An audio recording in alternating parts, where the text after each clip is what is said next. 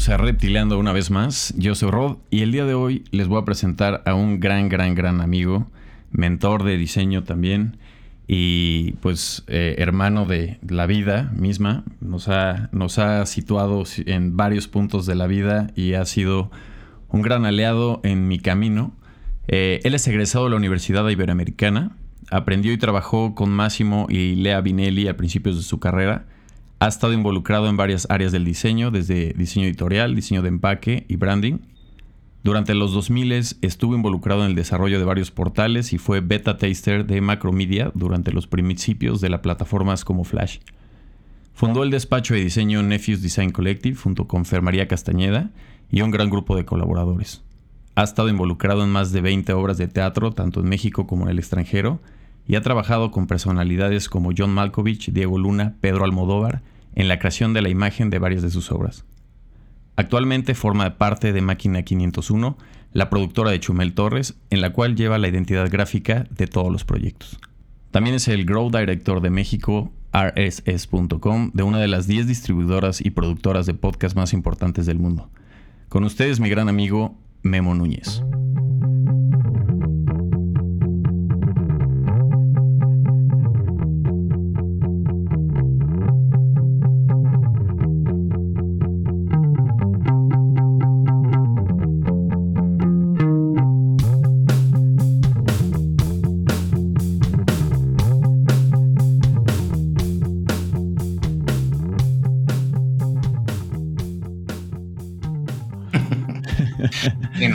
Neta, creo que tú y tú sabes que eres de las personas más padres que he conocido en los últimos años en cuanto a diseño y en cuanto a muchas cosas. Yo te he aprendido un chingo de cosas a ti. Entonces me, siento honrado que me hayas invitado. 80 pues programas después. pues sí, pues ya sabes que la invitación estaba hecha, pero qué bueno que estamos aquí y, de verdad me, alegra un buen de, de tenerte en el programa. Y básicamente también conocerte más a fondo, ¿no? O sea, al final, digo, tengo un muy buen hilo de, quién es Memo y de dónde viene, pero me gustaría que, que, los, le sacáramos un poquito más porque todo tiene una conexión en el sentido de que todo lo que ha estado en tu foco de atención ha sido siempre como regresa, o sea, se va, regresa, va, regresa, pero siempre lo has, lo has metido en todos estos campos, ¿no? O sea, como que el diseño lo has tenido toda la vida, ¿no? Desde, pues, junto con la música y todo este tema, igual tatuajes y todo este rollo. Y ahorita, pues, quiero llegar a ese punto donde estás ahora, pero ¿por qué no, no empezamos? Es que es bien chistoso, güey, eso que dices, de que, que o sea, la, la, cuestión del diseño sí lo traes. Yo, yo creo que sí lo traes desde chico y no necesariamente, no necesariamente que sea innato, pero por ejemplo, hay chavitos que, así nacen, ves al niño y desde que nace dices, güey, este güey va a ser ingeniero. O sea, tiene, tiene pinta de ingeniero. ¿Por qué? Porque, porque, se ve ingeniero. Yo creo que los, los raritos que decidimos estudiar diseño, que pues, es de esas carreras que yo me acuerdo, yo me acuerdo cuando yo le dije a mi papá que iba a estudiar diseño, mi papá es economista y pues, güey, siempre, o sea, siempre me apoyaron, pero como que dijeron, güey, pues, pues ojalá seas bueno porque estás, porque te estás metiendo algo que nadie, o sea, que ellos no entendían.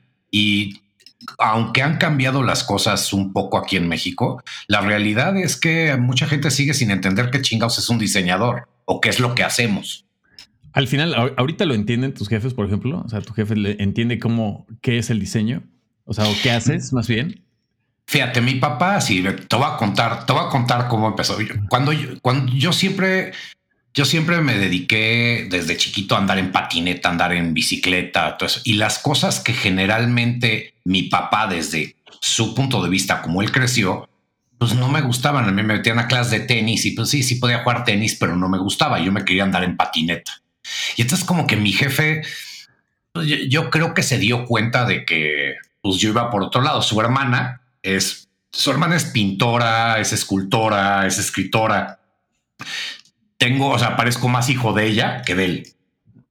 Pero mi mamá, la verdad, no entendía qué, era. Cuando yo le, cuando yo estaba acabando la prepa, me dedicaba, este, yo imagínate, estudié, estudié en una escuela militar. O de entrada, los que me conocen, pues, güey, soy el güey menos militar del mundo, pero estudié en una escuela militar y todo, todo mi currículum académico estaba enfocado hacia las artes.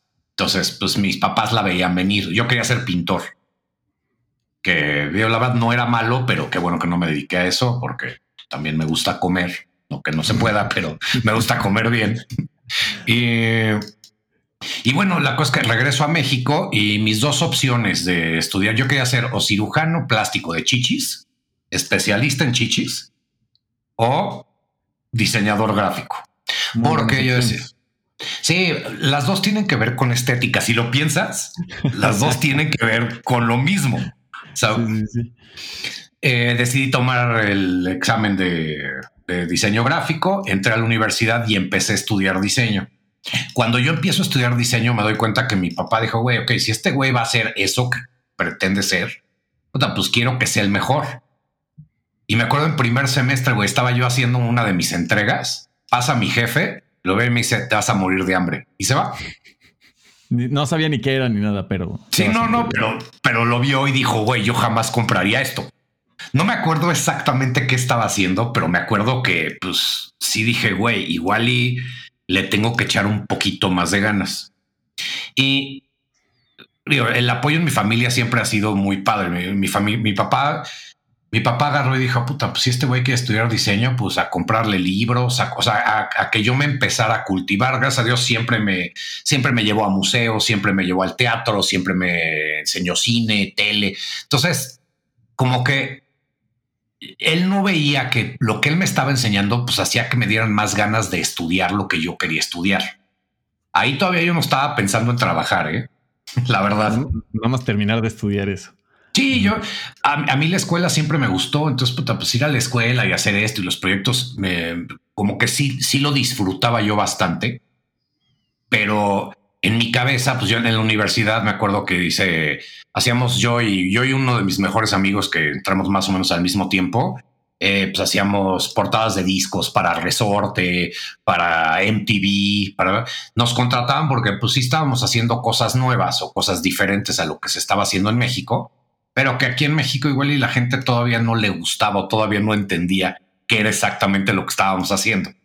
Pero nosotros nos divertía y según nosotros íbamos a vivir de eso conforme voy pasando la carrera, eh, tuve la oportunidad de que me aceptaran de becario y por insistencia de mi papá en Nueva York eh, a trabajar con Massimo Vignelli, que para los que no sepan, pues Massimo Vignelli fue una de las autoridades.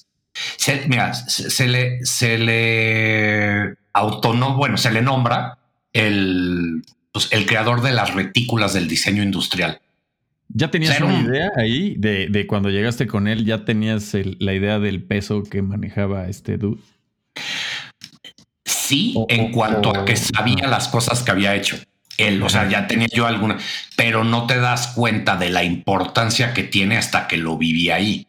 O sea, este güey era un señor a toda madre, un italiano, él y, él y su esposa, Máximo y Lela Viñelli se llamaban. Ya se murieron los dos que pues, el güey hizo la señalización del metro de Nueva York, hizo la señalización de, de, Nueva York para, pues, para ponerlo en un y, encontró una manera de gráficamente pues, rebajar Nueva York a puntos y líneas. O sea, este señor era arquitecto y el güey dice, güey, yo fui arquitecto porque diseño no existía. O sea, cuando el güey empezó... ¿no? Sí, exacto. Sí, o sea, el güey tiene el güey, el mapa sigue siendo el mismo, la señalización del metro, eh, Bloomingdale's, eh, todas estas marcas que como diseñador nos encantan, pues este güey las inventó. American Airlines, que a mí se me hace una, anécdota bien padre. Con, el, güey diseñó American Airlines, que para los que saben, pues está escrito en helvética, en dos colores, azul y rojo, sobre un avión blanco, que son los colores de Estados Unidos. O sea, era era, es un diseño pues, perfecto, te dice exactamente. Ya después la abreviación de las dos A's fue una etapa posterior. Pero le decían a, le decían a señores que queremos, estaban viendo lo que estaba haciendo United y que metían el mundo y la chingada. Y le dijeron, oye, es que le queremos dar un refresh a, a la marca. Este güey les dijo no. ¿Por qué? Porque ya tienes el mejor diseño. O sea, tienes el mejor logotipo, el mejor. ¿Por qué lo quieres cambiar? Porque el otro güey está tratando de competir con el tuyo. Pues sí, y, es, y, se me hizo muy cagado entender eso y decir, sí, pues este güey sabía, o sea, lo que te hice te funciona. Y el logotipo tiene 50 años y no ha habido necesidad de cambiarlo. Y lo hizo logrando que una industria que desde mi punto de vista es un poco, pues medio, los diseños de las aerolíneas siempre son medio nacos, la verdad. O sea, ¿qué otro te gustaría? O sea, ¿qué otro aceptas? Dirías, compite a tu gusto. ¿Compite? O te gusta, eh, dices, ok, entra, entra en línea de diseño. British Airways. Ok. British Airways. Eh, Volaris no, Volaris lo ves y dices, ay, sí, mira qué bonitos colores. Pues se ve, se ve barato. ¿Qué ibas a decir Volaris? Sí, sí, sí. Sí, pues es el, pues un chingadazo de cosa ahí. Y no es que no sea un buen diseño. Simplemente te da la idea de que estás comprando algo, estás comprando tu vuelo en Electra. Y, pues, la neta, y es el tipo de cosas que a mí como diseñador no me gustan. O sea, entiendo que tienen un, entiendo que tienen una razón de ser. ¿A ti te, cambió esa época? O sea, esa, esa, ese internship te sientes que te movió mucho más a fondo al diseño. Muchísimo. Y no, y no en la cuestión práctica, no en el diseño, sino en la cuestión teórica del por qué tienes que hacer lo que estás haciendo o por qué lo estás haciendo. Si tú no lo puedes justificar en palabras, por más bonito que esté, estás fallando la mitad del, la mitad del mensaje. Sí, la comunicación completa. Sí, la comunicación, que al final del día, por eso yo acabé siendo diseñador y no pintor. Porque entre más me metía yo al diseño, me daba cuenta de que el diseño es, para mí, o lo que el diseño debe de ser eh, funcional, 100%, independientemente de que se vea bonito o no se vea bonito para estándar. A todos nos ha tocado como diseñador diseñar algo que no te guste. Pero si lo que tú hiciste no te gusta, pero funciona, una, estás diseñando para alguien más, no estás diseñando para ti. Para eso mejor pon tu, tu changarro. Y, y me di cuenta de que entre más me metía yo en eso, perdía yo un poco la sensibilidad de la cuestión enteramente estética. Artística. artística, exacto, porque, porque si tú haces, o sea, yo puedo agarrar y pintar un cuadro que a mí me emita tal sentimiento, pero igual y me lo emite a mí y a la persona de al lado no le emite nada o le emite algo completamente contrario. Pero si ese es el efecto que tiene tu diseño, entonces algo estás haciendo mal. Porque nuestra misión es, eh, es eh, comunicar, somos Marshall McLuhan gráfico. esa época fue la que sentiste que te adentró al, todo de la comunicación visual, ¿no? O sea, el tema comunicación visual eh, como diseñador gráfico y, y, cómo sentiste que hacia dónde iba, por ejemplo, ya después de Nueva York, hacia dónde iba esa dirección. Fíjate, yo regresando, regresando de Nueva York, la verdad empecé a hacer cosas más de, de branding. Branding, es que digo, si dices branding institucional, suena a que hacías logotipos de Vancomer. Pero identidades. Identidad, exacto, identidades y que tuvieran ese sentido o que te, te transmitieran lo que, lo que la compañía que te contrata quería hacer. O sea, yo, siempre he dicho que nuestro trabajo, y seguro alguna vez te lo dije cuando trabajábamos juntos, nuestro trabajo es vender caca. O sea, o sea, tú me puedes traer un producto mierdísima y yo tengo que encontrar la manera de hacer que no nada más se te antoje, sino creas que lo necesitas. Independientemente de que lo necesites o no. O sea, es el, es el ejemplo, yo lo veo ahorita mucho en los tenis. El otro día estaba teniendo una plática con alguien de eso, que cuántos tenis necesitas. Necesitas dos, tres, si eres deportista. Yo necesito dos, los que uso y los que uso cuando los otros se están lavando o cuando se me rompen. Pero tengo, pero tengo diez. Entonces, no porque los necesito, sino porque han logrado convencerme, no nada más de que los quiero, de que si no los tengo, pues I'm, missing out. Y eso es, eso es diseño. O sea, para mí es diseño, es comunicación, es parte de, es parte de la razón por la que le pagaron a un Rodrigo en otra compañía y le dijeron, güey, ¿cómo hacemos que Memo se los quiera comprar, aunque no los necesite? Y bueno, pues sí, igual y es, igual y es consumista y capitalista, pero pues nosotros diseñamos porque es un negocio y es una industria. Lo demás lo podemos hacer. ¿No? Y es, la, y es la industria donde entra, entra todo, ¿no? Al final todo se tiene que vender, todo se tiene que ver y pues al final todo se tiene que comunicar. ¿Cómo, cómo, cómo sentiste tú que hacia dónde iba después? O sea, como quieres empezar, o sea, empezar a hacer branding. También el branding en ese momento, identidades visuales, era lo que empezó a jalar muchísimo. Ya no era como tanto de verte como diseñador, de decir, güey, quiero mis tarjetas de presentación nada más. Como que se empezó a respetar un poquito más el quiero todo, el paquete, ¿no? Siento que te tocó a ti ya un poco más avanzado, güey. Digo, acuérdate que sí, soy, soy un poco más grande que tú, güey. Yo, yo me acuerdo, güey, cuando, o sea, cuando yo salí de la carrera, que todo el mundo quería abrir su despacho porque era, era como lo nuevo. Y aparte era cabrón, güey, porque en mi generación te puedo decir que salimos y máximo el 25% ejercimos la carrera. O sea, mi carrera, cuando yo estudié diseño, todavía era carrera de lo que te casas. Entonces sí, muchas niñas guapas nos invitaban a las fiestas, la chingada, pero la gente no, o sea, la gente creía que ser diseñador, incluyendo a los maestros, era ser alguien que dibujaba bonito. Sí, sí, sí. O sea, está cabrón que yo, yo, tuve maestros que nunca, nunca habían ejercido, no sé ahorita, pero no habían ejercido la carrera, o sea, no se dedicaban al diseño, se dedicaban a dar clases. Entonces era el equivalente a ser, eh, eh, ya ser licenciado en filosofía y letras. Pues es, güey, pues, ¿y eso para qué chingados lo vas a usar? Eh, sí, no, güey, era, era, neto era una etapa bien diferente, güey. Y, y está cagado porque salimos y yo me acuerdo que yo me empecé a dedicar un poco a lo que había, hice diseño de empaque, trabajé para una compañía, esto fue mucho después, pero trabajé para una compañía que hacíamos eh, empaques para Bimbo, una compañía americana que hacía empaques para Bimbo. Entonces, lo interesante ahí, güey, independientemente del diseño, era los procesos de producción y entender cómo eso fungía de una manera súper importante en cómo diseñabas.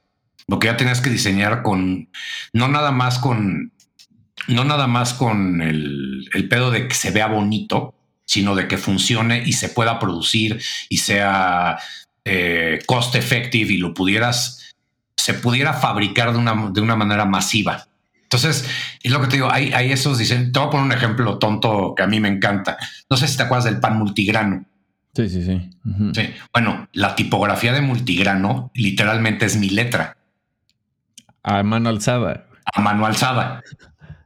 Porque no había una tipografía entonces que tuviera eso. Y pues yo, como me llamo Memo, pues y mi firma, tú has visto, yo firmo Memo pues la M se me da de una manera muy como natural en, manuscrita. O acabé escribiendo yo multigrano, pum, y acabó se perfeccionamos la tipografía, le moví, eh, o sea, le moví en Illustrator o en, ¿cómo se llamaba? En Corel. En Corel. No, güey, no, no, de los de Macromedia, antes de que Macromedia lo comprara Adobe. Eh, freehand en freehand que tenía ahí sus cositas ¿eh?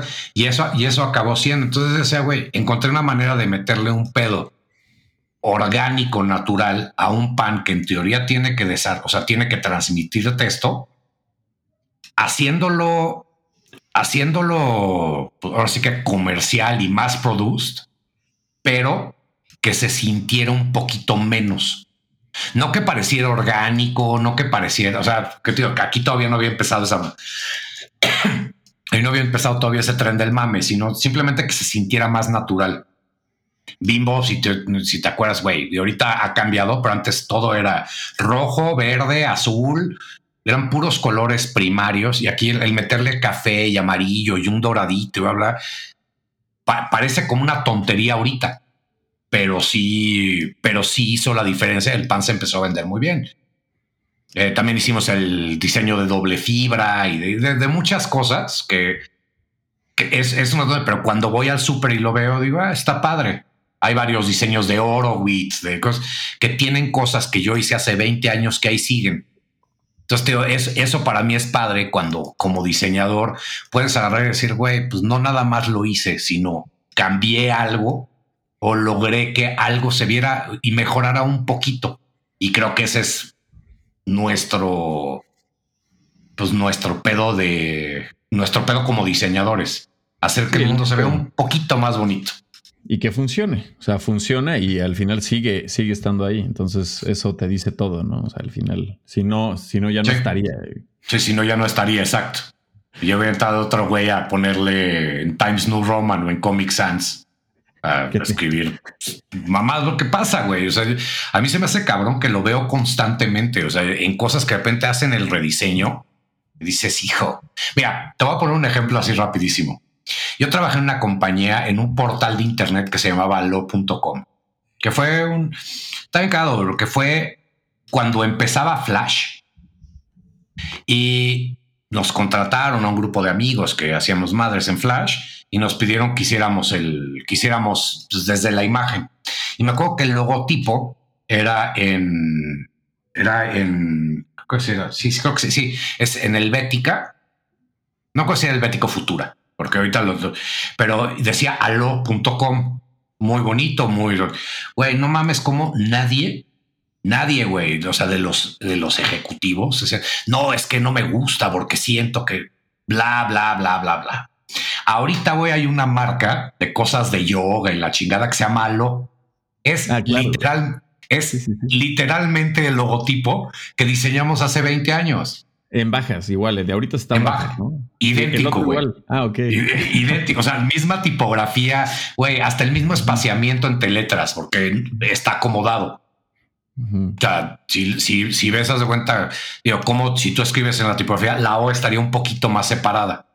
Y no, güey, está perfecto. O sea, nos lo copió. Obviamente, es una marca que alguien hizo en otra parte del mundo, no, no tengo idea, pero güey, eso lo hicimos aquí primero en México. Pero como lo hicimos en México, no funcionaba. Si lo hace un gringo, sí. O un gringo o, un europeo, la chingada. A lo que voy es, güey, si esto funcionaba hace 20 años para una compañía, para una compañía, para un dot com, y hoy funciona para yoga, pues algo hicimos bien en el diseño que transmitía este pedo como de moderno, sencillo, limpio, y que, que no lo supimos valorar hasta que lo vimos en otro lado. El otro día vino mi sobrina con una bolsa, con un logotipo que hicimos hace 20 años, sin saber que, que es el mismo. Sí, digo, es que no se veía si no tenía, digo, supongo, en el momento, no tenía volúmenes, si no tenía fueguitos, si no tenía un chingo de cosas, era como no hiciste nada. ¿no? Exacto. Para el ojo de, de, alguien no diseñador era así como, ah, no mames, entonces nada más son letras y ya. Sí, no, tiene un, gradiente o no tiene un 3D o algo, ¿no? Sí, exacto. Sienten que yo tuve un cliente una vez que me pidió que me pidió perdón muchos años después, porque igual saliendo, estábamos acabando la carrera yo y mi amigo, nos habló, este güey es un arquitecto bastante famoso, no voy a decir su nombre para, para quemarlo. Fuimos, nos sentamos con él, hablamos con él de qué es lo que quería, lo que te dicen que hagas, ¿no? ¿Qué es lo que quería, la chingada, bla, bla, más o menos cuáles eran sus ideas. Entonces, y le hicimos toda su papelería y la papelería quedó, no, creo que es de las más bonitas que he hecho.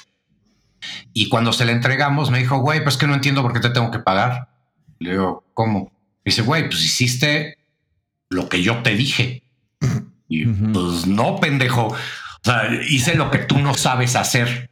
O sea, pude bajar a gráfico lo que en tu cabeza era una idea. Y te agarré, me acuerdo, le aventé la pinche papelería y dije, güey, no me pagues ni madres. Y me fui. Y 20 años después me lo encontré. Pero el güey no se acordaba de mí. Yo antes no estaba pelón, tenía el pelo largo y tenía otro look. Y me dice, ay, no sé qué, mucho gusto. Le digo, sí, yo sé quién eres. Ah, ¿dónde nos conocemos? Le digo, tú eres el pendejo que una vez no me pagó. No mames, ¿cómo? Y ya le conté, me dijo, güey, tienes toda la razón, ¿cuánto te debo? Le dije, pues, una, disculpa, güey, con eso. Y estuvo bien cabrón, porque tío, este güey siendo arquitecto, no podía valorar lo que estaba haciendo un diseñador.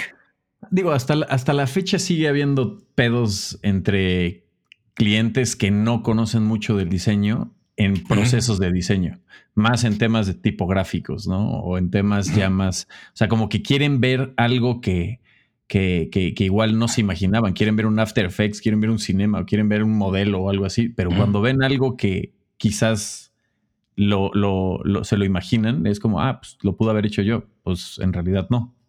Exacto. Si hubieras podido, lo hubieras hecho. Sí, o sea, no es, no es, ah. cuestión, no es cuestión de manejar el software. Al final siempre va a haber como mejores softwares y mejores cosas, pero al fin, eh, todo esto se baja en el tema de, una idea bien aterrizada, ¿no? Conceptualmente que, que, tenga. Digo, yo aprendí mucho de las cosas que hicimos en ese momento que venía, o sea, cuando empecé a trabajar contigo, de, venía de una escuela muy diferente, ¿no? Y tú venías con una escuela muy estructurada, ¿no? Con, con grids, con tipografías, con espaciados, con kernings, con un montón de cosas que no, había, no las había realmente visualizado el por qué, ¿no? Creo que ahí también entró mucho esta etapa de que estabas muy enfocado como una, una gran parte del tiempo era enfocada también en el tema del teatro, ¿no? Sí. Y carteles y todo esto, ¿no? Sí, es bien cagado porque, fíjate, yo empecé a hacer o involucrarme en el, en el pedo del teatro por un amigo que quería producir una obra. Y cuando empezamos fue en una etapa en donde en México el teatro la verdad estaba chafeando muchísimo. Todo era 11 y 12, tenorio cómico, eh, la neta puros artes bien pinches. Yo, yo como lo decía, yo como lo describía es si necesitaban hacer un cartel, le pedían la, la INE a todo mundo, escaneaban eso y con eso lo armaban. eran los artes bien culeros. Entonces empezamos a hacer la obra, eh, empezamos con el graduado y mi cuate me dijo, güey, pues vas. Y entonces empezamos ahí, la verdad, digo, independientemente de, muchas cosas, eh, Felipe Fernández del Paso, que eso era o no sé qué esté haciendo ahorita el güey, es un director, pues también trae una idea gráfica un poco más, muy, muy moderna para México. En México eh, empezaban las vallas y nadie usaba vallas. O sea, era, era un México bien cagado. Y entonces dijimos, güey, pues hagamos, o sea, veamos si podemos sacar un deal con los de las vallas y hagamos vallas de la obra de teatro. Entonces lo empezábamos a hacer y empezamos a hacer los diseños y me decía, la gente me dice, es que parece cine. O sea, se está demasiado bonito. Yo decía, güey, o sea, me estás diciendo que para que funcione tiene que estar mal hecho y culero. Y nos la jugamos, nos la jugamos, lo hicimos así y funcionó muy bien. Eh, y de ahí, pues fueron saliendo más obras, más proyectos, más cosas. Tuve, pues, hecho, hecho el, el arte original de, no sé, de unas 10 obras, las adaptaciones de otras 15. Y, es cagado como, volviendo a lo mismo, ves que haciendo una cosa diferente y haciéndola un poquito mejor con los recursos que hay y que había más en esa época, pues, pues sí puedes lograr que cambie una industria, que la gente se vuelva a interesar en algo. Y eso es, volviendo a lo mismo, es una cuestión enteramente de comunicación y diseño. No tiene nada que ver con la cuestión artística de, o sea, está incorporado, pero ahí lo que hacemos es vender diseño.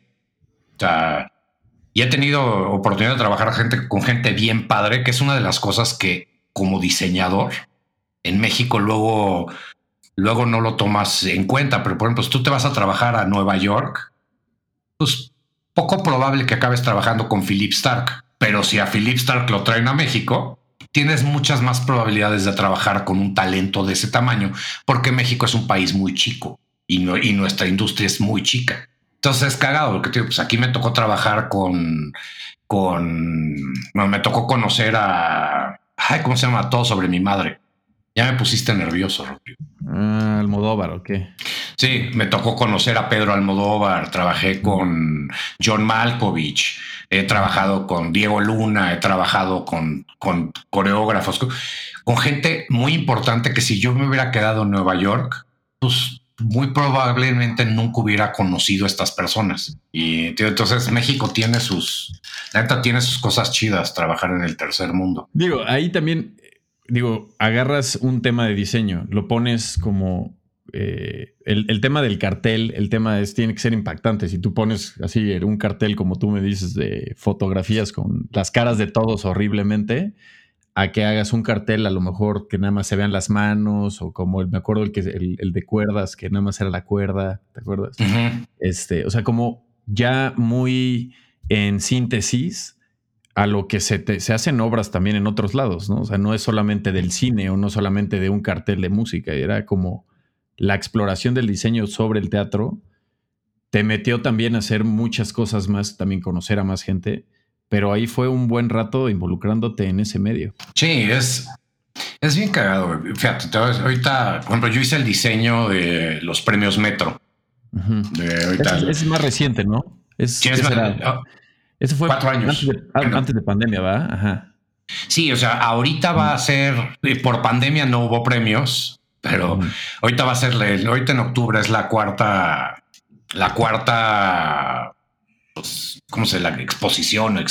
el cuarto evento, los cuartos, los premios, la cuarta vez que hacen los premios. Y es bien chistoso porque obviamente el güey con el que lo, o sea, el güey que me contrató para hacerlo, pues tiene, y sí, es un güey, es un escenógrafo muy bueno que tiene mucha más noción estética que muchos de los que solo han trabajado en México. Este güey vivió en Estados Unidos, siempre ha estado metido en el teatro, lo entendió, y a la hora de estar haciendo la imagen, decidimos hacer, decidimos hacer algo muy sencillo. Los premios se llaman los premios Metro, y si ves el logotipo, es como si fueran dos haces de luz eh, cruzados. Que pues al final del día, eso es el teatro para nosotros. No necesariamente tiene que ser la carita feliz y la carita triste, que es, hubiera sido lo más fácil. Y para el premio eh, decidimos contactar a un artista que se llama Aldo Chaparro, que hace cosas, instalaciones y esculturas muy padres. Y junto con él hablamos, dijimos, güey, queremos que el premio sea algo muy sencillo y que sea muy, como que se vuelva muy icónico. Entonces se decidió hacer el círculo si no lo hubiéramos hecho nosotros, probablemente hubiera sido una pinche estatua de esas que puedes comprar en Decathlon. y eso hubiera sido ya. con tu nombre. Nosotros lo que queríamos es que fuera un premio que cuando te dieran lo pudieras agarrar. Eh, está hecho, está hecho de aluminio, pero aluminio sólido, entonces pesa. El premio tiene un peso físico que igual y suena tonto, pero es parte de lo que es como diseñador. O sea, si a ti te lo pasan y está hueco y, güey, no se siente importante. Dentro del diseño del premio, queríamos que tuviera, que el premio se sintiera pesado, que cuando te lo pasen y lo agarres, digas, ah, no mames, o sea, pesa. Que lo pudieras poner en tu escritorio o si lo quisieras colgar de un lado, lo cuelgues, que cuando lo recibas te lo pongas en el brazo. O sea, tiene tiene muchas cosas que tienen que ver con diseño que igual y no, de entrada no lo sientes. o, la gente hasta que no lo toca no entiende toda la planación detrás y, se me hace padre ver que pues una idea, volviendo a lo mismo, una idea sencilla como los haces de luz, como un círculo que es el círculo completo de, del actor, el proceso creativo, o sea, tiene muchas tiene, mucho peso, lo puede hacer de una manera tan sencilla. Y volviendo a lo que decías, si esto se lo hubiéramos presentado a Telcel, pues hubieran dicho, ay, no, güey, y mejor, ¿por qué no lo hacemos una placa y que lleve el logotipo de Telcel y que se vea toda culera en Times New Roman? Sí, sí, sí. sí. digo, eso hubiera sido. Eso va siempre con el, con el propósito de trabajar con gente que, una, te haya, tengas un feedback Dos, también tenga un poquito, un conocimiento previo de diseño o que tenga una dirección de lo que quiere. Y tres, si no la tiene, que te dé chance de trabajar, ¿no? Fíjate, sí, pero es bien chistoso, güey, porque tú sabes, mira, tú sabes, porque aparte conozco tu trabajo. Cuando algo, cuando algo se ve mal, lo sabes. sí, sí, sí. Lo ves y sabes que está mal, ya sea por la separación de las letras. O sea, cuando lo ves, sabes que está mal. Eso es porque tienes la educación gráfica y la cultura y la curiosidad y el talento. Estoy hablando exclusivamente de ti porque hay gente que no tiene tu talento. que sientes que lo puedes ver. Entre más haya de esas cosas, hay gente que no tiene la capacidad de distinguir algo que esté bien o esté mal, pero está acostumbrado a él. Ese es parte del trabajo que llevan haciendo muchos diseñadores en México a lo, a lo largo. O sea, tú, tú nosotros vemos, fíjate, cuando nosotros vemos el diseño de los Juegos Olímpicos de México del 68, yo, o sea, yo lo veo y entiendes todo el proceso, entiendes por qué ese tipo de tipografía, por qué los colores, por qué el fondo blanco, por qué no lo hicieron sobre un fondo verde, porque es México. O sea, tiene, tiene un chingo de cosas que están pensadas. Tú ahorita lo pones en una playera y lo pones en un lugar, güey, y hasta el cabrón más inepto para el diseño le gusta. Le gusta porque aunque no le entiende, ya lo acostumbraste a que es, a que está bien hecho.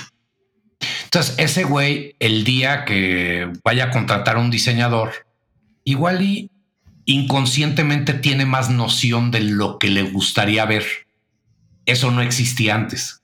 Antes era todo eran rótulos. Esos rótulos y cosas hechas en. es impresionante. Yo me acuerdo cuando salí de la carrera a ver la cantidad de logotipos que estaban hechos en Paint. eso es lo que había. Ahorita, güey, te vas a una vuelta. Güey, deja, deja la Condesa y la Roma. Te das a la vuelta a cualquier centro comercial en donde haya alguna tienda mexicana y te das cuenta de que ya hay una cultura mexicana del diseño. O sea, sí, ya no necesariamente tienes que poner una piñata y un nopal. Exacto. Eso, ya no es México. Pues, exacto. Eso se lo debe todo México a los diseñadores y los artistas de antes y los que hay hoy. O sea, a mí se me hace impresionante ahorita ver chavitas de 20 años, porque me toca, que se dedican al diseño de branding. Güey, eso no existía. O sea, yo me acuerdo, yo me acuerdo cuando a Carla, que aparte ya la, ya la entrevistaste, a mí me encantaba lo que hacía Carla, porque lo que hacía Carla tenía mucha, bueno, hace a la fecha, a la fecha, porque tiene un entendimiento mucho más gráfico de lo que está tratando de hacer que la mayoría de los clientes que lo, que lo reciben. Yo, tú has hecho tu portafolio, ¿cuántas cosas tienes en tu portafolio que no necesariamente salieron como las hiciste, pero ah, tú sabes que como las hiciste es como deberían de haber sido. Sí, sí, sí. Sí, y eso eh, es impresionante la cantidad de veces que nos, que nos pasa. Ha cambiado y por el simple hecho de Internet, pues ya el, estándar se hace global, ¿no? O sea, ya es como lo que se puede hacer aquí, se puede hacer allá y ya no hay tanto tema de de en dónde estés ni nada y puedes tener un buen feedback. Y pues el, simple hecho de tener el celular, nada más estar pasando historias, ver branding o Pinterest o lo que quieras, pues ya solito ahí el público tiene un poquito más de noción, los empaques vienen más, o sea, ya la competencia sí está más eh, enfocada también a darle ese detallito, pero siento que todavía sigue faltando el, el querer abrir un lugar y meterle toda la lana al mobiliario o al mil cosas, pero al diseño ya no tanto, ¿no? O sea, como, que, o sea, como que todavía es, la arquitectura sigue siendo más importante que el diseño, o sea, como que todavía llega un pico a donde tiene que ir progresando, pero, por ejemplo, o sea, tú cómo sentirías así la industria actual, o sea, cómo, cómo la ves actualmente? Yo creo que, mira, yo creo que, y, a los que no estén de acuerdo, nos vemos afuera del metro que quieran. Eh, o sea, creo que una de las cosas que está padre que ha pasado es que un poco lo que hablábamos al principio, güey, cada vez hay más herramientas. O sea, cada vez hay más herramientas para poder hacer las cosas mejor. Lo que pasa con nosotros los diseñadores es que no queremos que nadie haga lo que hacemos nosotros y no queremos hacer nada más de lo que nosotros nos sentimos cómodos. O sea, yo me acuerdo, por ejemplo, cuando, cuando empezamos a trabajar juntos, que tengo que yo chingaba mucho, güey, te acuerdas lo que hacíamos en After Effects. Y After Effects, y güey, había gente en el despacho que le valía madre si lo hacía porque era huevo. Hoy, güey, si tú no puedes pensar en tu diseño en un timeline, es poco probable que tu proceso de diseño sea completo. Antes hacías un logotipo y el logotipo se imprimía en una hoja de papel. Ahora tu logotipo no tiene que dar vueltas en 3D y la chingada, pero tiene que funcionar en muchos más medios. Si tu logotipo o tu imagen no funciona, lo que tú decías, funciona muy bien si lo ves en horizontal en una pantalla, pero en vertical no hay manera de ponerlo. Pues entonces tu diseño no está bien pensado porque tienes que pensar en todos los medios. Y si no lo puedes pensar en movimiento y si no lo puedes pensar en, una manera de, de, construida, o sea, tienes que poder pensar mucho más a fondo que solo la imagen. Volviendo al, diseño antes, güey, y algo que a mí me encanta, yo consumo mucho, Nike. Tú ves Nike, güey. O sea, la idea de Nike, olvídate de dónde viene el Switch, pero el Switch es la abstracción más cabrona de todo lo que es la, de todo lo que es la, la imagen de Nike. Y la, o sea, el diseño de la imagen empezó por el Switch, no empezó por la tipografía, no empezó ni siquiera por los tenis. Era la idea de hacer algo que funcionara, no importa, o sea, tú lo ves y sabes exactamente todo lo que te están vendiendo. Lo puede dibujar un niño. Lo puede, exacto, lo puede dibujar un niño mal y sabes que es Nike. Es ese tipo de, ese tipo de, de progreso del diseño, de, de, ¿cómo se dice? De avance gráfico. No, no, no, no encuentro la manera de decirlo. Güey, ha llevado un proceso a lo largo de lo que tenga la pinche compañía. No es, hijo, es que este es el logo que hizo mi papá, entonces es el que quiero que sea para siempre. Pues, güey, tu compañía va a durar 30 años.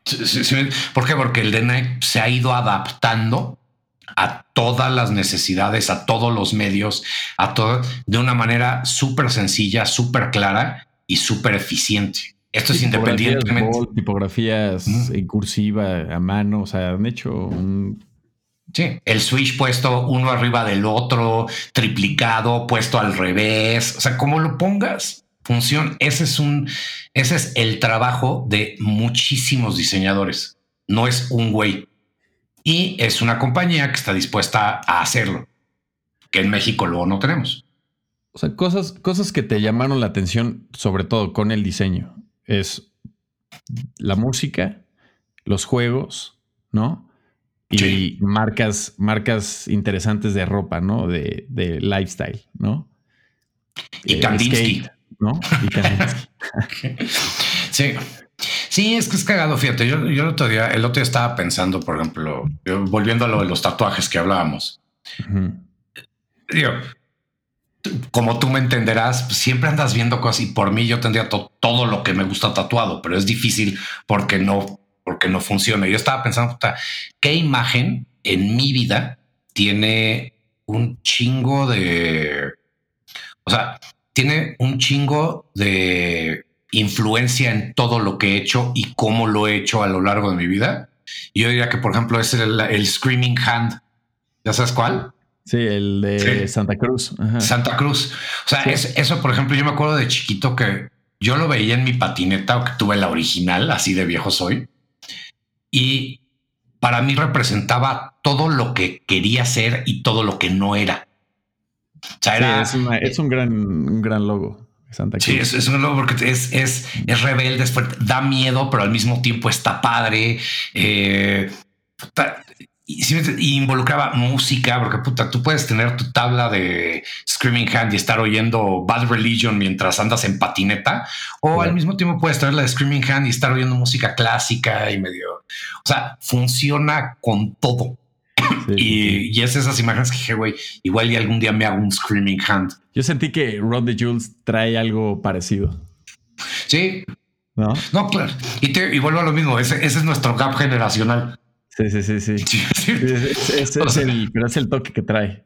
Sí, sí, que te, o sea, que te hace, te hace ver tu vida a través de, o sea, yo, yo, yo siento que una de las cosas que es bien cagado de los diseñadores o de los arquitectos o de los escultores es que si a ti te preguntan, oye, eh, ¿y tú qué eres? Dices diseñador. Nadie dice soy cajero de Superama o trabajo en un HBC, un HCBC. O sea, sí tiene mucho que ver qué somos como con lo que hacemos. Y, eso es bien cabrón, porque por ejemplo, el güey que trabaja en... El güey que es banquero y llega a su casa, deja de ser banquero en el momento que se sube al coche. Y ya está hablando de, no sé, está hablando de, del juego de los 49ers o del Cruz Azul o algo así. y, y lo que hacen estas personas luego en su tiempo libre, que es una de las cosas que también tenemos que estar conscientes que hacemos, esos güeyes en su tiempo libre disfrutan las cosas que nosotros hacemos para vivir. O sea, el, güey que el fin de semana se pone su chamarra que hizo un diseñador o sus tenis que hizo un diseñador o está viendo la película que diseñó eh, los créditos tal güey y, o sea, yo, y, y toda esta comunidad artística, nosotros hacemos que lo que ellos no quieren ser durante sus lunes a viernes, lo pueden ser el fin de semana. Nosotros nos dedicamos a hacer eso toda la semana y el fin de semana vamos a un museo o vamos a un restaurante y decimos, puta, qué bonito. O sea, nos damos cuenta y lo incorporamos a nuestra vida, no lo vivimos de manera pasajera. Sí, está dentro todo el tiempo. Sí, y a mí eso se me hace padrísimo de ser diseñador. Pero sí hay que saber en qué parte eres diseñador y qué parte ya nada más eres tú. Digo, al final también has estado digo, ha estado, pon tu diseño de branding, de identidad, páginas web, eh, empaque, eh, teatro, eh, diseño de los de, de, festivales de cine, ¿no? De como este de ASBO. Un montón de cosas. Ahorita, ¿cómo, cómo funciona también todo lo que todo lo que te llevó hasta este momento? Ahorita estás en otro canal que al final también sigues diseñando, pero es ahora un canal de radio podcast. ¿no? Y contenido digital. ¿Cómo, cómo, cómo te hubieras imaginado este momento hace 15 años, 20 años?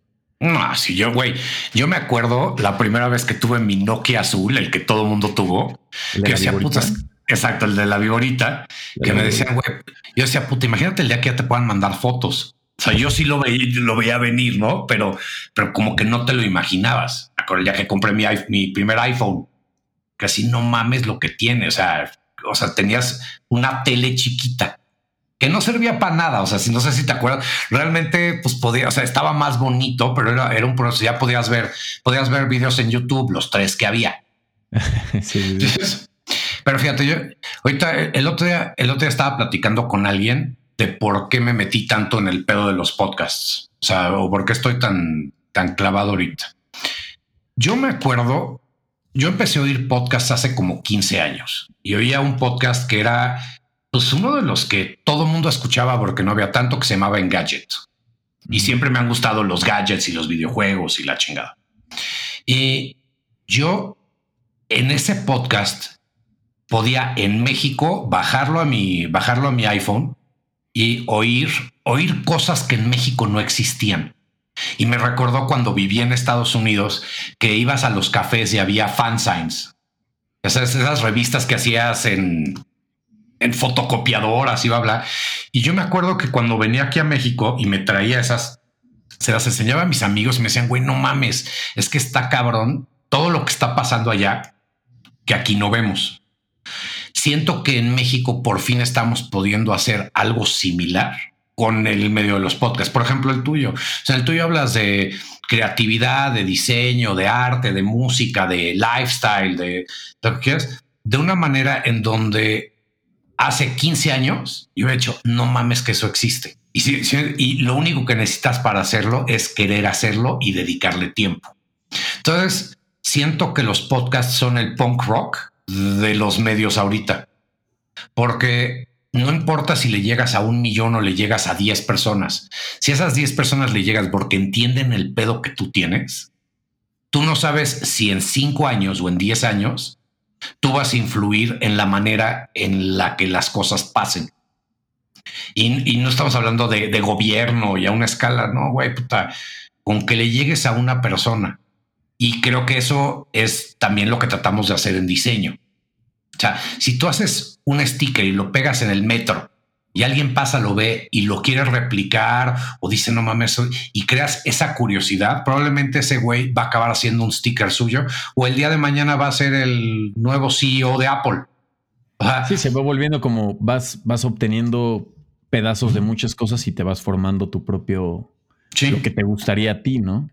O sea, yo siento que eso es lo que los medios digitales están haciendo. Y no lo digo de una manera así de memo youtuber, ¿no? O sea, pero güey, digo, yo también trabajo también con, con Chumel Torres y estoy metido en el pulso y hago la imagen gráfica de todo lo que se hace en máquina. Y, es cagado porque ves ese tipo de cosas que yo me acuerdo, me acuerdo una vez que, no sé si te acuerdas que en el despacho un día entró Ricky con Chumel. En el despacho firmaron el contrato de máquina y que Carla decía, güey, no mames, que me encanta lo que hace este güey. Este güey estaba haciendo algo hace 10 años que lo veían 10 pelados, pero lo siguió haciendo y lo fue mejorando y lo fue mejorando y le fue metiendo diseño y mejor audio y mejor imagen. Y hoy es algo que hace 10 años yo nunca hubiera pensado que podría existir en México. Y que ibas a estar trabajando ahí también. Sí, también que iba a estar trabajando ahí. Pero, pero es padre, güey, porque el diseño ha cambiado. O sea, el diseño, yo creo que el diseño no es nada más lo que puedes poner en papel, sino es cómo puedes comunicar lo que quieres de mil maneras. Yo pues te digo que cuando piensas en diseño y, y me pasa, por ejemplo, yo, yo la verdad no soy el güey más experto de audio, pero puta, pues yo lo, no entendía bien el diseño de audio. Cuando te empiezas a meter y ves y dices, ah, tiene todas estas cositas y todos estos colores y sabores y bla, bla, bla, que solo puedes representar por medio de audio. Como diseñador, si tu reto es eso, lo tienes que poder hacer en otro medio también. Igual y esa es la parte artística, si quieres. Pero, pero sí está siendo un. ¿Qué, llevará el boom del podcast en México? ¿Unos cinco años? Sí, como unos cinco años. ¿No? Más o menos. Pero es cabrón, güey. O sea, México. Yo, me acuerdo como podcast así mexicanos. O sea, en algún momento sí escuché los podcasts de Olayo, que, o sea, que estaban, que eran traía su tema, ¿no? Y después ahorita sacó su plataforma y todo, pero en ese entonces no había tantos podcasts, o sea, no había podcasts en español, o sea, tú escuchabas podcasts en inglés. Sí, claro. ¿no? O sea, lo que había era el Apple Podcast, que era, de ahí salió todo el tema, ¿no? Pero ahorita... Había muy pocos. Había muy pocos, ¿no? o sea, eran como más en radio, literal, ¿no? Pero es que lo que, o sea, sí. Fíjate, en México pasa una cosa bien cagada, güey nos cuesta mucho trabajo entender qué es lo que estamos consumiendo porque no lo conocemos. Ahorita hice, bueno, leí un, estudio. Si tú le preguntas a muchas señoras, y por señoras me refiero a gente de mi edad, ¿eh? no, no, o sea, yo, yo tengo 46. Les preguntas a muchas señoras, les dice, oye, ¿tú oyes algún podcast? No, no sé ni qué es eso. Oye, pero has oído a Marte Baile? Sí, la oigo diario en Spotify.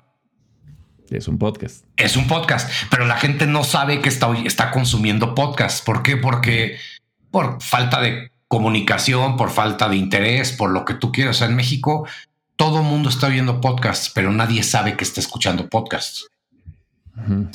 o sea, obviamente la gente que escucha este podcast no es el caso, pero pero es bien que nos tardamos mucho. Cuando te dicen que México siempre está atrasado, no es que estemos atrasados, tenemos un, un gap de lenguaje, de comprensión y de interés.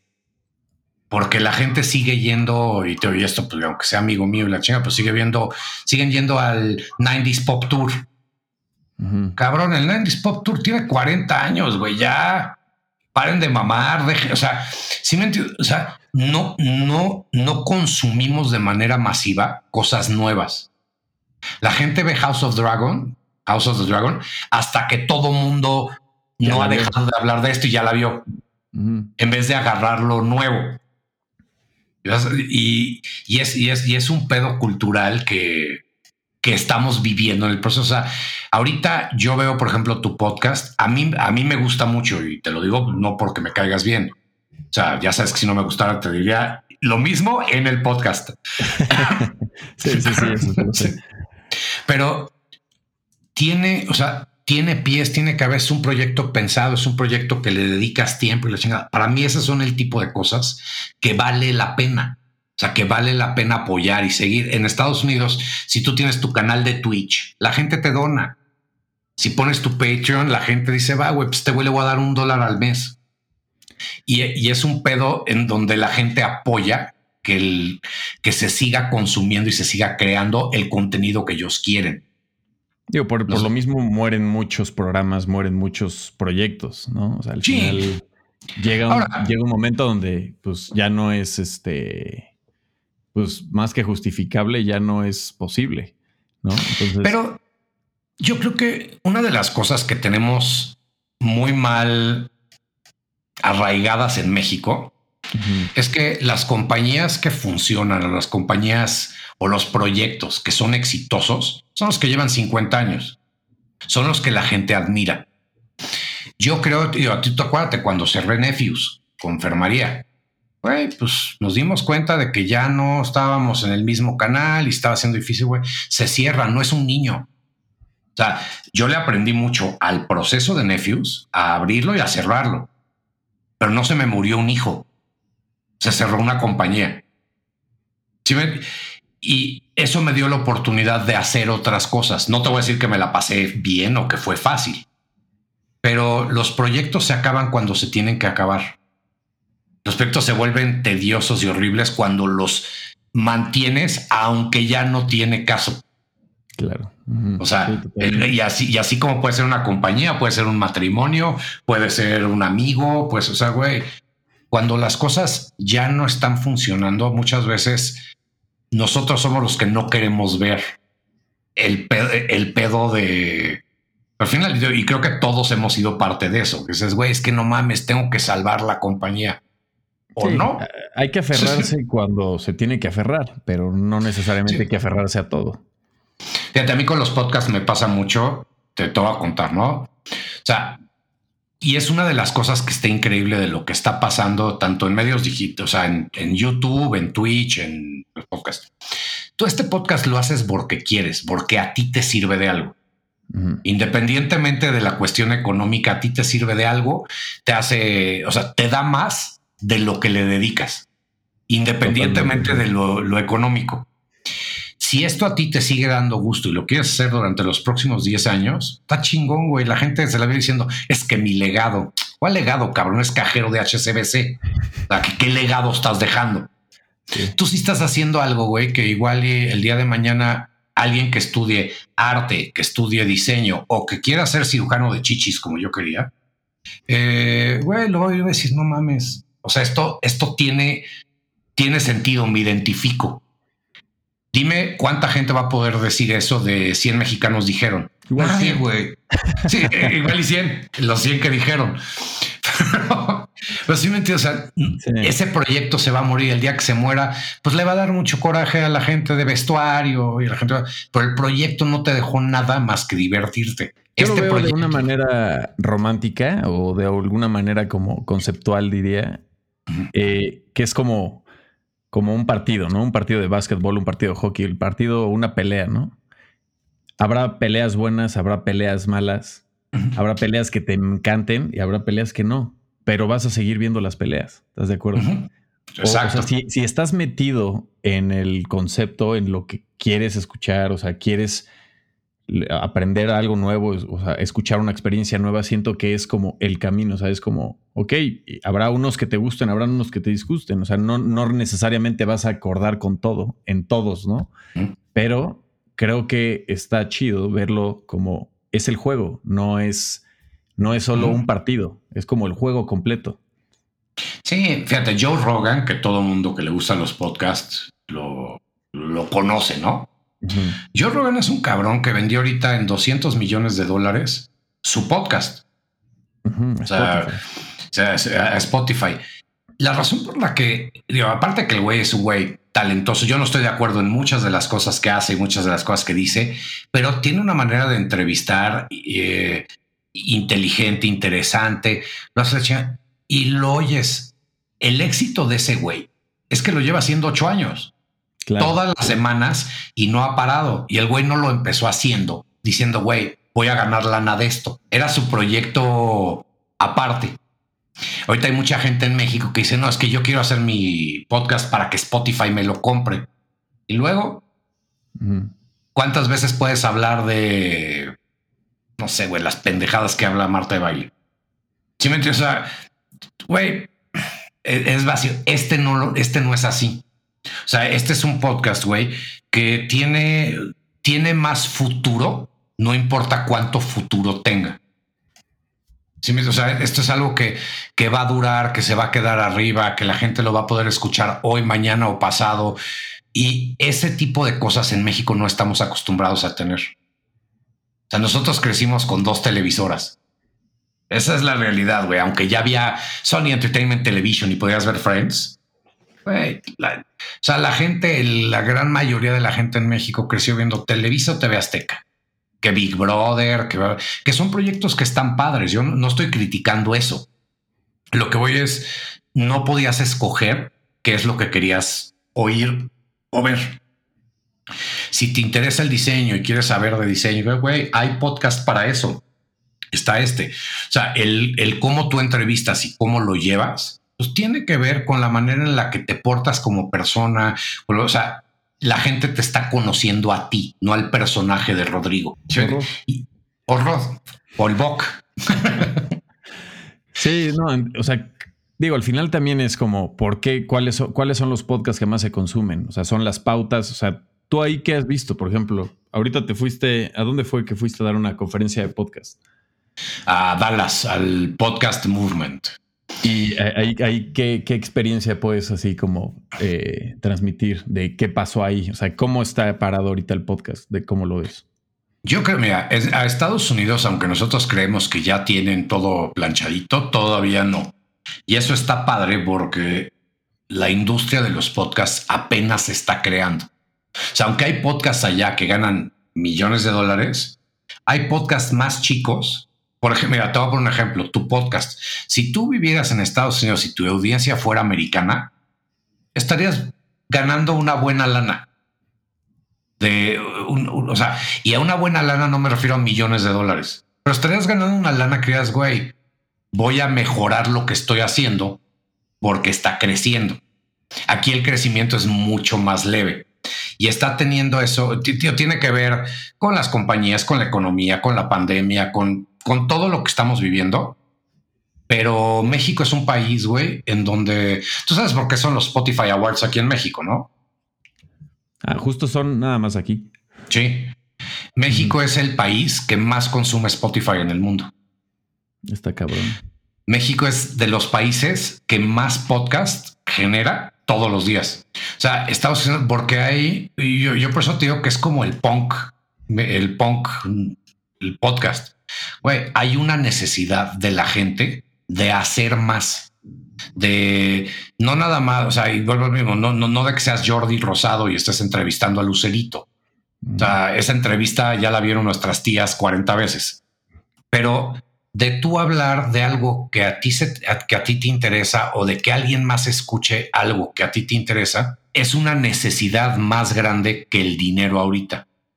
Cuando nos demos cuenta de que podemos vivir de esto, pues va a haber más gente que lo va a querer hacer. Pero yo creo que en Latinoamérica y en específico en México, la cuestión de los podcasts va muy bien. El pedo es que las compañías todavía no le acaban de entender porque el dinero no ha cambiado de manos. Sí, son los sponsors ahí.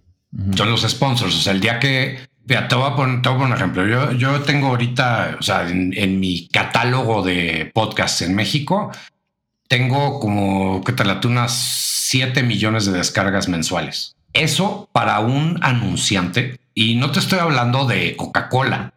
Fíjate que tú tuvieras una cafetería en la Condesa. Y dices, güey, no mames, puta, pues quiero promocionar quiero promocionarme y apoyar un proyecto. Y la cafetería agarra y dice, oye, Rob, pues güey, ¿cuánto me cobras por anunciarme? Tú me dices, güey, pues no sé, tengo X miles de descargas. Entonces, güey, pues, güey, pues te cobro 300 dólares. por 300 dólares al mes. Güey, pues sí lo vale. Ahora imagínate Coca-Cola que y dice, güey, pues te voy a hacer eh, un concierto, voy a hacer algo, habla, y le quiero llegar a gente de tal edad, de tal edad, güey, pues hay que anunciarnos en estos 15 podcasts. Le vas a llegar a la gente de una manera mucho más directa, porque la gente literalmente te está escuchando y le estás llegando al y con métricas que puedes ver y puedes decir, güey, sí me escuchó tal gente y tal gente se metió a la promoción para ganarse el boleto. Eso, güey, en televisión y en radio es impagable. En los podcasts, ¿no? Más ahorita. más ahorita. O sea, yo, yo dentro de mis planes, y es una de las cosas que estoy haciendo con muchos de mis podcasts, es les pido que me hagan un spot y lo inserto. Y lo, inserto ahorita de manera gratis. Entonces, tío, güey, de repente tengo, hoy, empezó un podcast de unos chavos que me cayeron muy bien, que conocí, los conocí como un mes antes de lo de Dallas, porque se interesaron en un podcast que estoy produciendo para unas chavillas que están empezando. Las contactaron y dijeron, oye, puta, pues queremos eh, ver si les interesaría grabar en nuestro estudio y nosotros los ayudamos a comercializar. Los güeyes me cayeron a toda madre. Entonces me los encontré en Dallas porque fueron a la conferencia y la chingada les dije, güey, cuando yo les pueda ayudar con algo de sus proyectos, díganme. Entonces ahorita, hoy salió su, hoy salió su podcast nuevo de fútbol, que son historias de fútbol y la chingada, obviamente por el mundial. Lo puse, güey, es un podcast que si hubiera empezado solo, pues va a pasar el mundial y no lo va a oír nadie. O lo va a oír muy poca gente. Pero metiéndolo yo a dos, tres podcasts que yo tengo, pues hoy les cayeron dos mil, tres mil personas en su primer día. No, buenísimos, claro, claro. o sea, ese tipo de comunidad es lo que yo creo que está pasando en México. Sí, porque el, play de, de, un episodio completo no es lo mismo que un play de un video de YouTube o un play de una rola. O sea, este es un play de que es una persona que está escuchando dos horas de, de, tu tema. Sí. si, es, si, es alguien que le interesa, o sea, se, se, tiene que quedar ahí, es como, es como un comensal más fiel, ¿no? O sea. Y es cagado, güey. Por ejemplo, hay cosas que todavía, todavía no acabamos de entender y no me refiero a la gente, sino la industria. Por ejemplo, ¿cuánto debe de costar? hay, hay términos como el CPM que le dices a una agencia CPM y todavía no saben exactamente a qué te refieres, que es el, el precio por millar. Entonces, güey, ok, ¿cuánto vale si te escuchan? Por ejemplo, el CPM en México está entre 11 y 25 dólares por mil personas que te escuchan. Pero eso es tomando en cuenta un anuncio de un minuto. Pero las menciones se cobran diferente. Y no es lo mismo. Por ejemplo, mucha gente dice, no, pues es que yo me quiero anunciar al principio porque es lo que todo el mundo oye. Pues tiene cierta lógica. Pero si tú te anuncias a la mitad, la gente que se anuncia a la mitad, el güey que llega a la mitad de tu podcast es un cabrón que te quiere escuchar.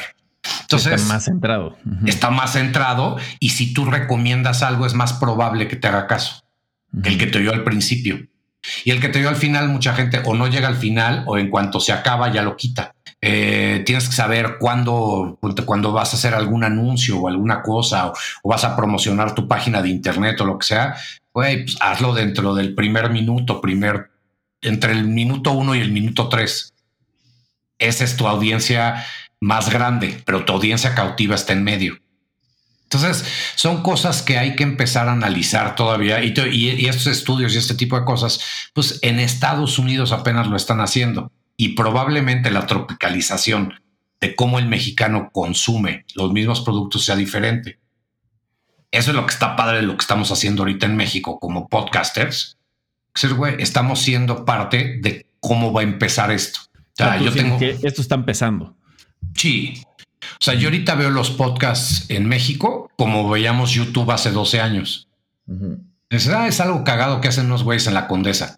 Pero no, güey. Fíjate, te voy a contar ahorita, se me hizo, ahorita estaba platicando con unos güeyes de Tijuana que está, están bien cagados, güey. Estos güeyes empezaron a hacer un podcast cuando empezaron los lanzamientos de cohetes de, de, este güey de Elon Musk. Y entonces empezaron a hacer eso. Dijeron, güey, hay que empezar a transmitir en vivo todos los días en YouTube, transmitir en vivo, pues a ver si despega el cohete o no, porque es que de repente va a despegar y no despega y pasan tres semanas. Pero la gente se empezó a conectar para ver eso. Y entonces ellos empezaron a salir a cuadro hablando de otros temas, porque no pasaba nada. Y ahora ya tienen un following grande en YouTube y en, y en podcast, porque el pretexto es lo que está pasando, pero no está pasando nada. Se, lo, tienen de fondo, nada más aquí. Ah, el cohete está de fondo, nada más. Entonces, igual ya hacen un sketch, igual ya hablan de las noticias, igual ya hablan de la pandemia, igual están hablando de una película, pero el pretexto es el cohete de atrás. Y el día que despegue, al día siguiente hay otro. Entonces, está cagado, güey, porque son maneras creativas de crearte una audiencia. Y los güeyes están logrando hablar de las cosas que para ellos son relevantes con el pretexto. Entonces, ese tipo de cosas están pasando con los podcasts, con YouTube, con Twitch, con hasta con TikTok. TikTok, digo, no hay manera todavía real de monetizarlo, pero, pero ahí está.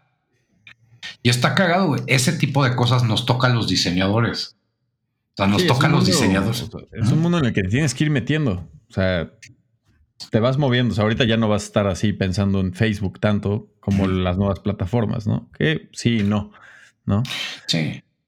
Sí, es, es, cagado. Un día te voy a invitar a mi canal de Twitch para que, para que veas toda la producción que hicimos, la chinga. Y güey, hablamos de pura pendejada mientras jugamos o a veces no jugamos o a veces regalamos boletos para el cine o a veces hablamos de la cafetería que nos gustó. Pero pues ya tenemos ahí un grupito de pues, casi 100, 200 personas que se meten a oír nuestras pendejadas. y como dice, y es platicar. a jugar, ¿no? Exacto. Entonces, güey, a conectar. Yo lo que le digo a mis amigos es, güey, igual y creen que es una pendejada, pero güey, pues así de vez en cuando saco mil pesos, dos mil pesos al mes que nadie me regala haciendo lo que de todos modos iba a estar haciendo.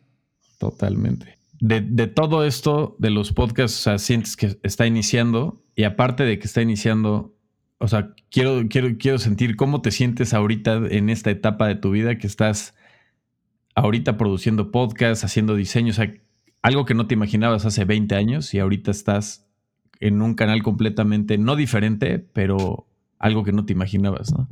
¿Cómo te sientes en, sí? Como... O sea, es cagado. Yo creo que como todos, güey, más dedicándonos a las cosas que hacemos, güey, pues a veces, a veces inseguro, a veces preocupado, pero en general estoy contento. O sea, estoy contento porque la profesión o el estilo de vida que decidí, porque al final del día sí es un estilo de vida, puta, me da oportunidad de a los 46 años seguir haciendo cosas nuevas. Yo no sé si el día de mañana, yo no sé si el día de mañana voy a seguir haciendo podcast. Espero que sí, porque para mí esto ha sido como un dream job. Pero yo no sé si el día de mañana voy a acabar vendiendo corcholatas. Pero si voy a vender corcholatas, voy a vender las corcholatas más vergas que puedas encontrar.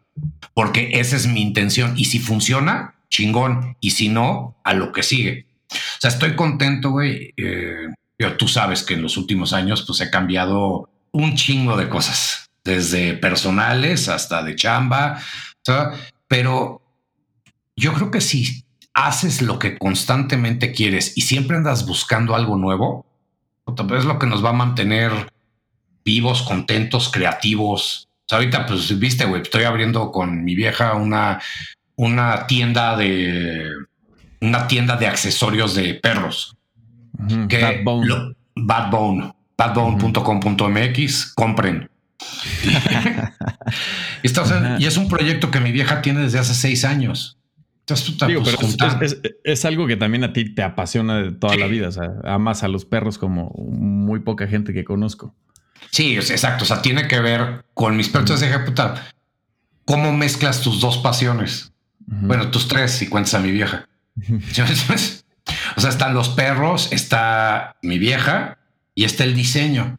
Pues no nada más es agarrar y decir, ay, pues voy a poner mi veterinaria como de la que no tengo nada en contra, pero yo no creo que es lo que para mí funcionaría. Mi veterinaria en la San Rafael, no, güey, pues hay que poner un local y diseñar el local y diseñar las cosas y diseñar los accesorios, porque a mí lo que me pasa es que muchas veces la, lo que a mí me gustaría ver, pues no lo hay. Entonces, güey, si quieres una correa negra nada más, pues en Costco lo vas a encontrar. Pero si quieres algo que tenga un poquito de ondita, que tenga diseño, que sea un proyecto más, güey, pues pongamos la tienda y vamos a poner la tienda diseñada con el, con la imagen de Bad Bunny y como nosotros nos gusta y vamos a bañar perros. ¿Por qué? Porque nosotros tenemos la necesidad de bañar nuestros perros y asumimos que más gente la tiene. Entonces, estás haciendo la tienda donde quisieras llevar a tus perros. Exacto. Prácticamente. Exacto. No, no, no queremos vender collares. Queremos hacer un lugar en donde la gente va. Entonces dijimos, güey, pues pongamos la tienda y es un como flagship store de nuestras cosas. Vamos a apoyar otras marcas que nos gustan y va a haber café y hay 120 megas eh, de internet para que si quieres ir ahí echarte un café mientras vayan a tu perro o solo quieres utilizar el internet, ahí va a estar. O sea, queremos hacer un lugar en donde la gente diga, ah, güey, está cagado, prefiero ir acá. Porque en lo que vayan a mi perro lo puedo ver y aparte puedo cargar mi celular mientras juego Candy Crush. Así es como vivo yo. Sí, sí, sí, totalmente. es en Colima 334, en la colonia Roma, ahí por las niveles. Y ya íbamos a estar yo y mis perros y mis amigos y Rodrigo y la perra de Rodrigo. Y va a estar padre, la neta. O sea, es. Pues a lo mismo, este, este, es, un, es un proyecto de vida. No lo estamos haciendo nada más para ganar dinero. Lo estamos haciendo porque yo creo que entre. A todos nos ha pasado que vas a. Te vas de viaje y llegas a un dices, no mames, ojalá hubiera algo así en México. Estamos tratando de hacer un ojalá hubiera algo así en México. Y si podemos vivir de eso, pues estaría increíble. No, está todo más. ¿Dirías que tienes más bien una filosofía de vida o un moto o algo que has aterrizado este, con el tiempo a decir quiero vivir así, de esta forma? Fíjate, es, que si a mí me preguntas cómo me imaginaba mi vida a los 18, cuando estás en la prepa y sales, creo que es completamente diferente. O sea, nada de las cosas que he acabado haciendo son necesariamente las cosas que yo me imaginaba que iba a hacer. O sea, yo no me imaginaba a los 46 años abriendo una tienda de perros. O sea, no era, no era mi idea. Pero yo creo que mi, mi modus operandi es si algo te gusta, hazlo hasta que te canses. Y cuando ya te cansaste de hacerlo, güey, pues next. Y eso, y, y, eso, ese choro de donde se cierra una puerta, se abre otra, pues por lo menos si no se abre, hay ventanas. Y, o sea, sí me porque es cagado. O sea, nos gusta vivir como a mí se me hace cagado lo que dicen esas en Instagram, que entre y a mí me pasó cuando yo me divorcié, pones muchas frases inspiracionales. Entre más cosas pones, quiere decir que estás peor. Por eso cuando porque sí, o sea, exacto, que dices, ay, no mames, estoy agradecido. ¿Por qué? Porque te estaba yendo a la verga antes y te pasó algo bueno. sí, sí, sí, me entonces mejor que dices, ok, me la estoy pasando de la verga, qué cambio. y ya cambias eso y vas a estar mejor. No sé, eh, igual y esa sería mi moto. Si está de la verga, vete, porque no, ahí, no quieres estar. Ahí no es, sí, no. Y la, y la otra es, ¿hay alguien o algo que has admirado en algún momento que, que, se te ha quedado muy grabado? Fíjate, yo no sé si alguna vez oíste los spoken words de Henry Rollins. No, creo que no. Bueno, Henry Rollins, para los que no sepan, eh, Henry Rollins es, bueno, fue uno de los vocalistas principales de Black Flag en la última etapa que valió la pena para mi gusto. Y es un güey que pasó por muchas cosas muy pinches en su vida, incluyendo una adicción a, al PSP, al Angel Dust. Y, y tú lo ves al güey hoy y es una persona completamente diferente, pero es un güey mamadísimo, tatuado, que lo ves en la calle y güey, te, te intimida. Ahorita ya no, porque ya está más grandecillo, pero es un güey que yo me acuerdo en los momentos más pinches de mi, de mi adolescencia, oír sus spoken words y sus cosas que sus vivencias y cómo, porque no, crees que todas las, todos los, todos los textos o todas las pláticas son de momentos cool. El güey, por ejemplo, tiene uno que me encanta de un día que el güey va a recoger a su abuelita al aeropuerto y llega al aeropuerto y lo chequean y lo paran y la chingada y bla, bla. Y el ese güey, vengo por mi abuelita. Y cuando llega su abuelita, pues abraza a su abuelita y se va. Toda la historia y cómo construye él la realidad que él está viviendo, que es completamente diferente a la de los demás, pero lo logra hacer de una manera en donde le funciona a él para llevar sus inseguridades, complejos, eh, eh, traumas, a mí me ayudó mucho. Entonces, yo les recomendaría que si tienen chance, oigan a Henry Rollins. No nada más la música, sino busquen los spoken words de Henry Rollins. No importa cuándo los oigan, están chingones. Eso me gusta. O sea, sí, y, fuera de eso, ¿sientes que hay una persona que te inspira así cerca de tu círculo? A ver, cerca de mi círculo. ¿Sabes? Es que hoy por hoy, y no lo digo porque estoy enamorado y la chingada de hablar, pero mi vieja. me, me, mi esposa hoy es muchas de las cosas que yo nunca pude ser sin darse cuenta. Y la veo y veo cómo hace sus cosas y cómo decide que las va a hacer y cómo las lleva a cabo. Y si digo, puta, qué huevos.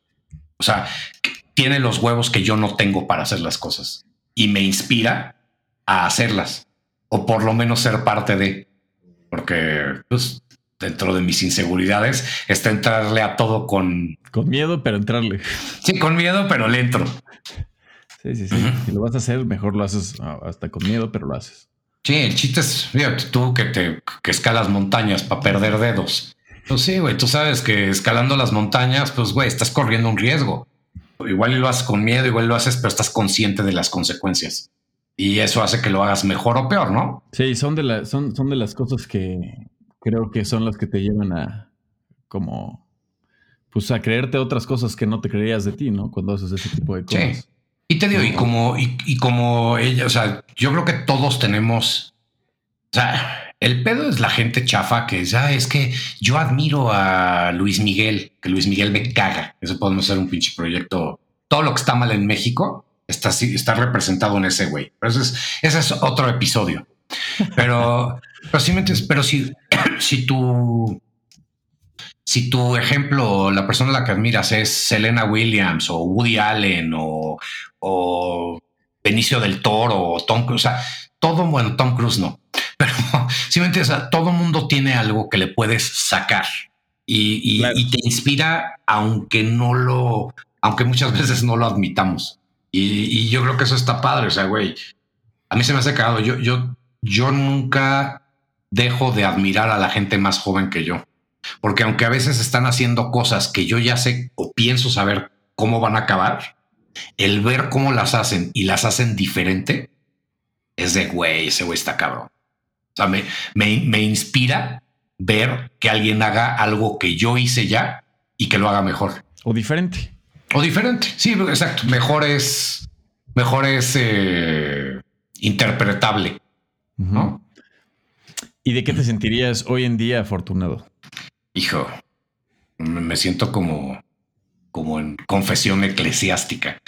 La neta, la neta, güey, me siento muy, muy orgulloso de mi familia. Me siento muy orgulloso de los amigos que tengo. Me siento orgulloso de las cosas que he hecho, de las que me salieron y de las que no. Y, hijo, y me siento orgulloso de mis perros. ¿Quién es el favorito? Fíjate, está cabrón, porque el otro día eh, me, lo han preguntado. A ver, tengo tres perros.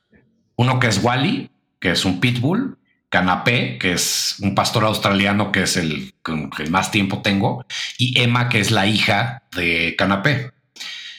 A veces creo que mi favorita es Emma, porque es lo más apegada a mí y me quiere y, o sea, es, es como, es lo más cariñosa. Pero luego pienso y digo, no mames, Canapé es el papá de Emma gracias a Canapé está Emma. Y luego con Canapé he pasado momentos pinches, eh, momentos solo y es y ha sido mi amigo. El otro día mi, vieja me puso a ver Marley and Me, que nunca la había visto a propósito. Bueno, lloré como pinche loco y volteaba a ver a mi perro y decía, bueno, mames, que nunca se me muera. Y luego Wally es el perro de Marcela, lleva 10 años con él.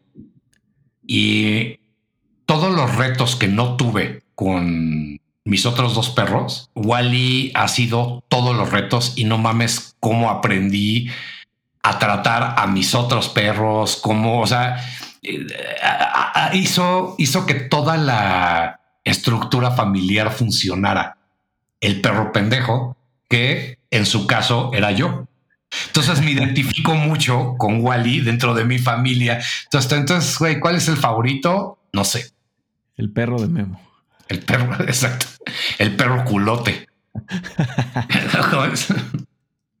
Oye, Memo, pues, pues te agradezco un montón por, platicar conmigo el día de hoy. Pues ya tenía ganas de que estuvieras en el programa. Ya nos habíamos visto, nos hemos visto muy poco este año, pero por lo menos ya nos vimos después de un ratote. Y pues nada más que agradecerte. ¿Quieres dejar tus redes o alguna recomendación de podcast? A ver, les voy a recomendar, voy a dejar todo lo que dijiste. Sí, sí. De podcast les recomiendo que escuchen uno que estoy produciendo ahorita que se llama Se dice y no pasa nada. Es el nuevo. ese. es nuevo, está con Chumel, es con Chumel y está padre porque hicimos un podcast que no se trata de política. Y hablamos desde caricaturas, hablamos de ego, hablamos de hombres en terapia. Ah, o sea, está interesante porque aunque te cague Chumel, el tema te llega. Y también estás viendo otro lado de una persona que creías que ya sabías cómo era. Luego tengo uno que se llama Luli Navi, que es exactamente, todos están en Spotify y en YouTube y donde quieran buscarlos eh, Luli Navi, que está padre porque son dos chavas que son muy amigas desde hace muchísimos años. Son completamente, una es como mamá de suburbio, güerita con dos hijos, y la otra es artista, dark, tatuada, y lo que hacen es se exponen temas sin que la otra sepan de qué van a hablar. Entonces está muy interesante porque aparte son muy cagadas. Entonces les recomiendo que vean esos dos y ya después les puedo recomendar muchos más. Y me gustaría que vayan a badbonecompany.com.mx, que es la marca de, accesorios de perro que tenemos mi esposa y yo. Y que vayan a la tienda, que va a ser en Colima 334, en la colonia Roma. Y si me quieren, si me quieren criticar, molestar o lo que sea, mis redes es arroba T-H-E-M-E-B-A-G. O sea, es una larga historia porque es eso, pero ese es el que me gusta y nunca lo voy a cambiar. Y ahí me pueden mentar la madre. si tienes el punto com y tienes todo igual. Exacto, tengo todo, güey. Mi punto com de Thimbag lo compré hace 26 años. Sí, está cabrón. También no era como que alguien te lo iba a robar tan fácil, ¿eh? Sí, no, nadie, nadie, nadie. Pero Entonces, así como, como mi punto com es así como que tendría que ser un familiar o mi hijo, así que me lo robara. sí, tendría que ser alguien que tu, clon. Ajá. Te chingo tu punto com, cabrón. Pues muchas gracias, Rob. No, a ti, la neta, me da mucho gusto que me hayas invitado a esto. Me gusta ser parte de, gente creativa es parte de la familia reptil y pues, hay que vernos pronto. Yo te voy a caer ahí a la tienda con, con esa morra que está ahí toda derretida. ya estás, güey. Te mando un abrazo, güey. Una vez más, gracias a Memo Núñez, eh, Puños, Canapé, lo que sea. Gracias por, por haber participado en, el programa del día de hoy. Y pues voy a dejar las redes de Memo y también las recomendaciones de podcast que está produciendo ahorita en, el blog del podcast, pues si alguien se interesa. Y pues desde ahí pueden darle clic y ir directamente a, los canales de Spotify de cada uno de los podcasts. Y también, pues, este, si les está gustando el programa eh, y pueden ayudar a, a darle un review. Ahí en Spotify hasta arriba vienen unas estrellas, ahí pueden calificar el programa. O en cualquiera de las plataformas que lo estén utilizando, también hay una forma de encontrar un review o una calificación. Eso me ayuda mucho a, poder estar eh, siendo eh, visto por más personas y también este, pues a que permanezca este programa en línea y vivo. Eh, yo soy Rod, muchísimas gracias por estar el día de hoy. Ya saben, todo lo pueden encontrar en reptiliando.com. Están las redes del podcast que es Facebook, arroba reptiliando podcast y en eh, Instagram está como reptiliando.podcast. Eh, cualquier duda que tengan desde la página pueden mandar ahí un correo, se pueden suscribir al newsletter. Y pues mil gracias Memo por haber compartido toda la historia. Este es un tipazo, me cae súper bien y aparte pues ha sido un gran mentor en, el diseño y en la vida. Entonces pues las conexiones siguen y te mando un abrazo bien fuerte Memo. Eh, espero verte pronto y muchas gracias a ustedes por llegar hasta acá en este episodio del día de hoy. Yo soy Rod, nos vemos pronto. Bye bye.